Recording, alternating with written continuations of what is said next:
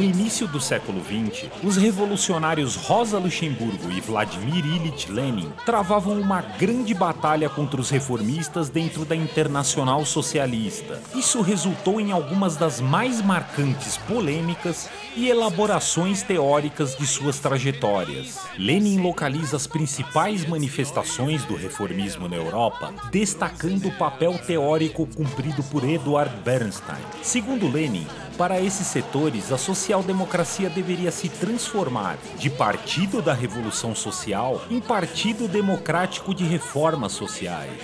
Mas o que de fato reivindicam os reformistas? Qual tem sido seu papel na história do movimento operário internacional? Como essa linha se manifestou aqui no Brasil e quais foram as suas consequências? Afinal, o que é o reformismo?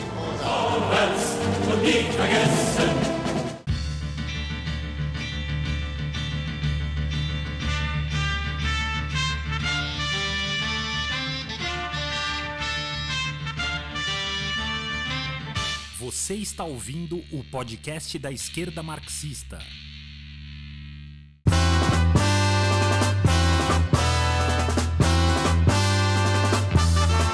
Saudações, camaradas! Meu nome é André Mainardi e está no ar a partir de agora o 25 episódio do podcast da Esquerda Marxista, seção brasileira da Corrente Marxista Internacional. Para nos explicar o que é o reformismo e quais são os seus limites, eu tenho o prazer de receber aqui a camarada Bruna dos Reis, professora e militante da esquerda marxista em Joinville. Saudações, Bruna! Oi, André. Eu queria agradecer o convite para estar tá participando desse podcast com esse tema que todos os grandes revolucionários, os grandes marxistas se debruçaram. Bruna, antes de iniciar a nossa conversa de hoje, vamos com o bloco Nossas Lutas, onde o camarada Alexandre Mandel vai nos trazer um perfil da sua candidatura a vereador pela esquerda marxista e pelo PSOL em Campinas. Nossas lutas, a esquerda marxista na luta de classes. Sou Alexandre Mandel, militante da esquerda marxista e candidato a vereador pelo PSOL, Partido Socialismo e Liberdade. Nossa luta não começou agora e não acabará com as eleições. Estamos lado a lado em cada trincheira da luta de classes. Estamos na luta pela revolução socialista no Brasil e no mundo, através da corrente marxista internacional. Estamos nas ruas e nas lutas para construir um mandato por moradia popular, por educação pública gratuita para todos, da creche à universidade, em defesa dos servidores e dos serviços públicos, combatendo a máfia dos transportes, as privatizações da saúde e a repressão ao povo trabalhador. O que já estava difícil piorou ainda mais com a pandemia, aumentando a desigualdade social, o desemprego e a miséria. Um vereador não resolverá nada sozinho o mandato parlamentar deve ser um ponto de apoio das lutas sociais para avançar na organização da classe trabalhadora e da juventude para uma completa, verdadeira e radical transformação da sociedade. Por isso, fazemos um chamado à luta, à solidariedade de classe e ao uso das eleições para atacar as raízes dos nossos problemas, o capitalismo. O povo, com razão, está com raiva de todo esse sistema em crise permanente, corrupto e oportunista. Não aguenta mais tanta humilhação e enrolação. Vamos à luta para derrubar Bolsonaro e todo esse sistema que só explora, oprime e mata. Lutamos por uma sociedade justa, livre e igualitária, uma sociedade sem exploradores e explorados por um governo socialista dos trabalhadores, sem patrões nem generais. Pelo socialismo, venha se organizar com a gente e vote Alexandre Mandel 50650.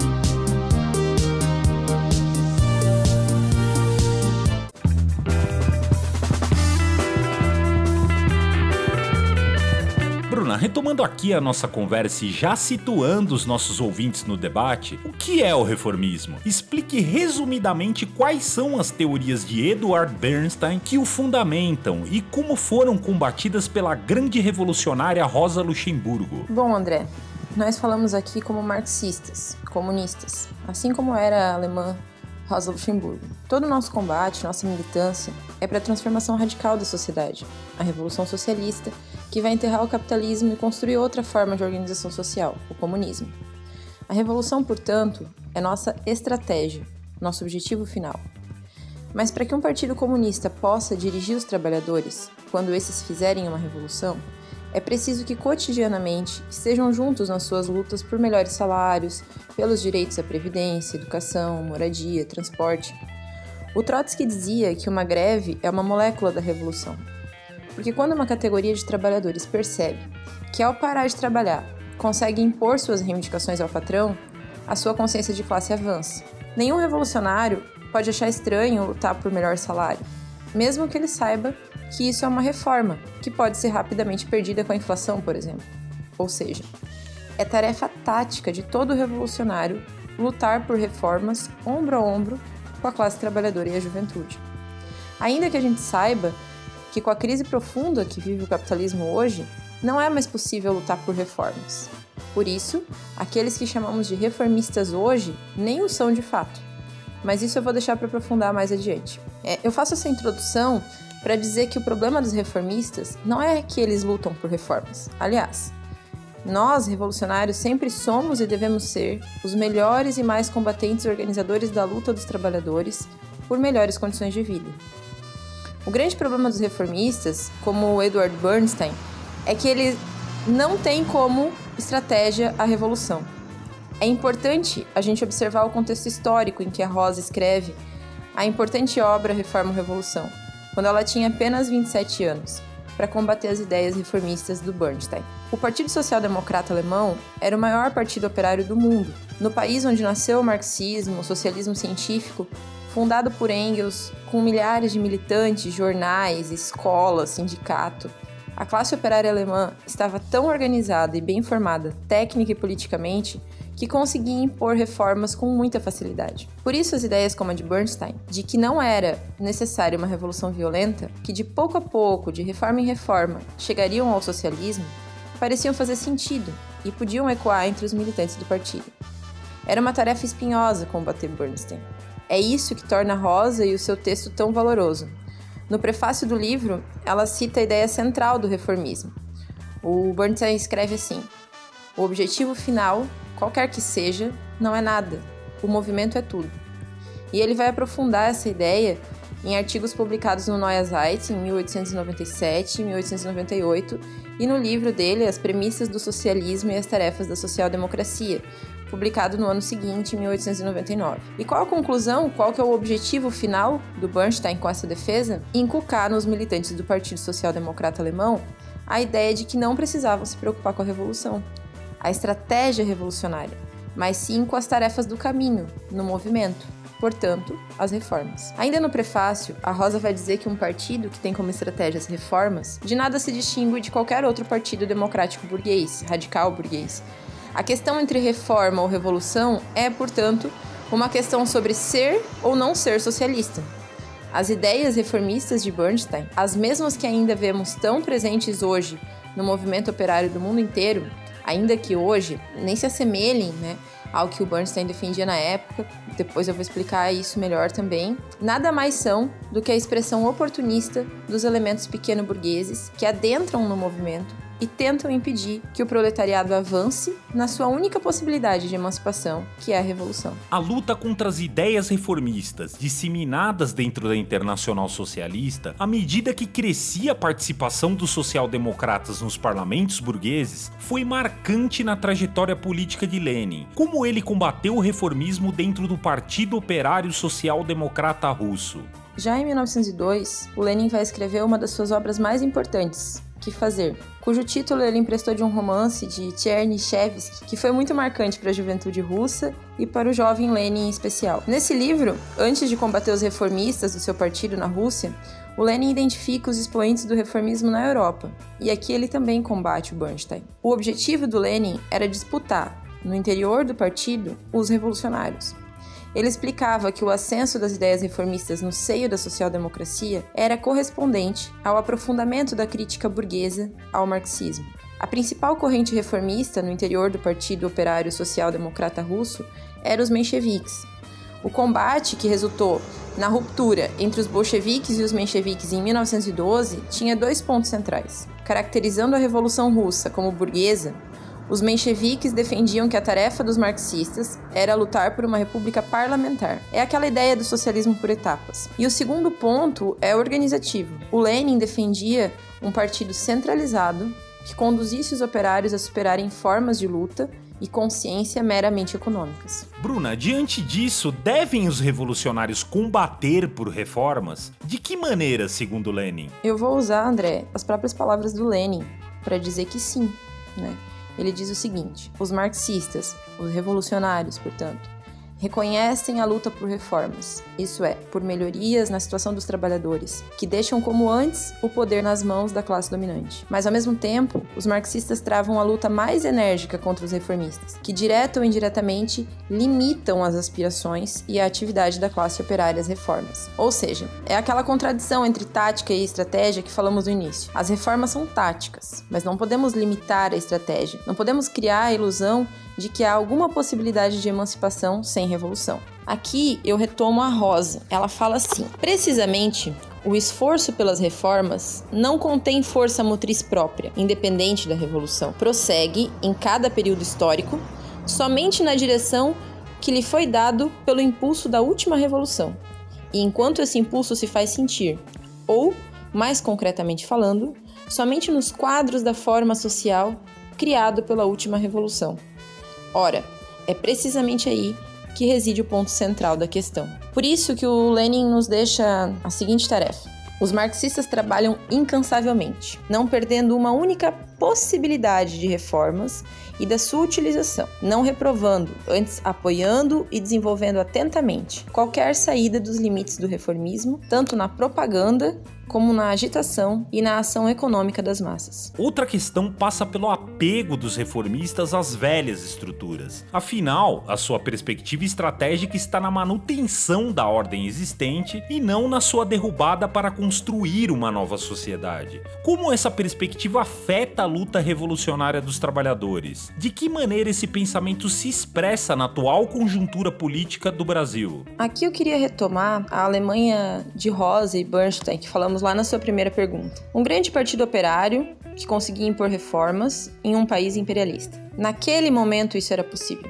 Naquele momento, o reformismo fazia um pouco de lógica, ainda que fosse antirrevolucionário, antimarxista, anticomunista. O capitalismo estava em uma fase em que era possível, em alguns lugares do mundo, conseguir avanços materiais para nossa classe. Também porque era a primeira vez que o nascente proletariado estava tão organizado politicamente. Hoje, quando as forças produtivas estão enforcadas há mais de um século, o capitalismo só coloca a humanidade cada vez mais na porta da barbárie, e isso ficou ainda mais evidente com a pandemia. Se a classe trabalhadora no mundo inteiro sofre apenas contra-reformas impostas pela burguesia, perda dos direitos e precarização das condições de vida, imagina isso no Brasil, um país de economia dominada pelo imperialismo. Em nenhum lugar do mundo hoje, reformas duram muito tempo. Não tem espaço para reforma. É necessário avançar no processo revolucionário. É o que a gente pode ver na Venezuela, por exemplo, durante o processo revolucionário que se abriu com Chávez na direção. O governo Chávez, apesar de ter oscilado entre reforma e revolução, cometeu o erro de tentar regular o capitalismo, a Venezuela foi o país que conseguiu muito recentemente fazer reformas significativas, mesmo na América Latina, por causa do processo revolucionário que se abriu. No livro do Lenin, As Três Fontes e as Três Partes Constitutivas do Marxismo, de março de 1913, ele escrevia que os partidários de reformas e melhoramentos ver-se-ão sempre enganados pelos defensores do velho, enquanto não compreenderem toda a instituição velha, por mais bárbara e apodrecida que pareça, se mantém pela força de uma ou de outra classe dominante. Isso fica evidente no Brasil, quando observamos aqueles que no Brasil hoje classificamos como reformistas. Ainda que não organizem nem ao menos por reformas, no máximo por pseudo-resistências às contra-reformas. A nova república, que foi o regime construído pelo pacto entre os militares e a oposição institucional na transição do fim da ditadura, está em completo estado de putrefação. E apesar de essa democracia burguesa estar completamente desacreditada para os trabalhadores e para a juventude, o PT e o restante de uma dita esquerda que se submete à sua política reformista insistem em tentar organizar a classe em torno de uma defesa da democracia.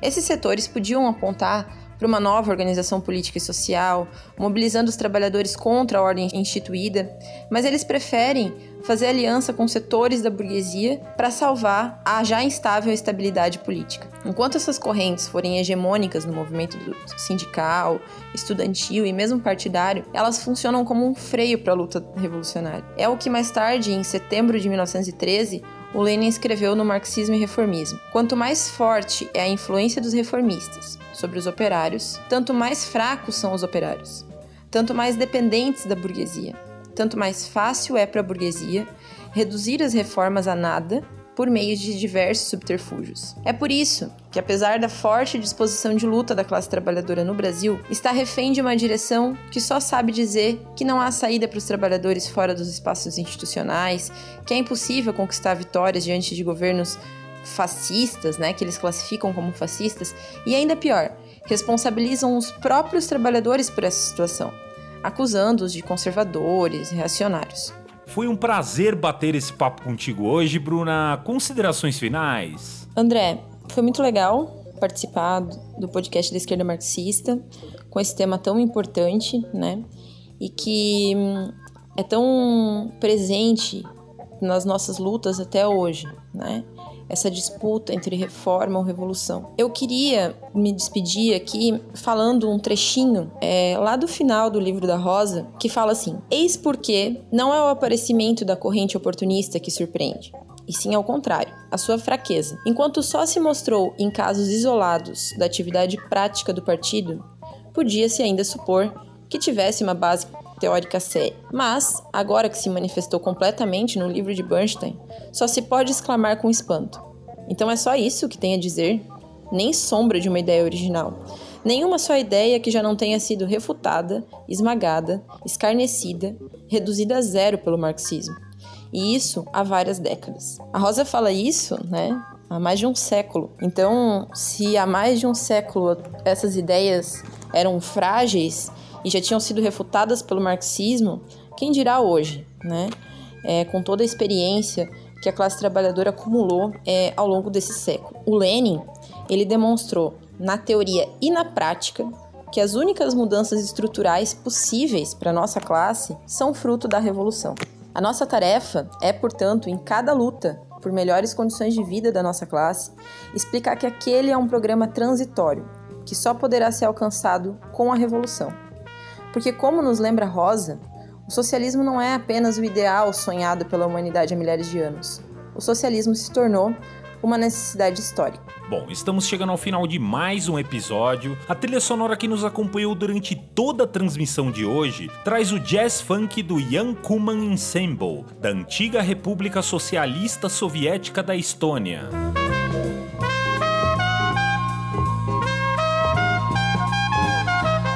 Acompanhe a nossa programação em marxismo.org.br e em nossas redes sociais. Até a próxima, camaradas!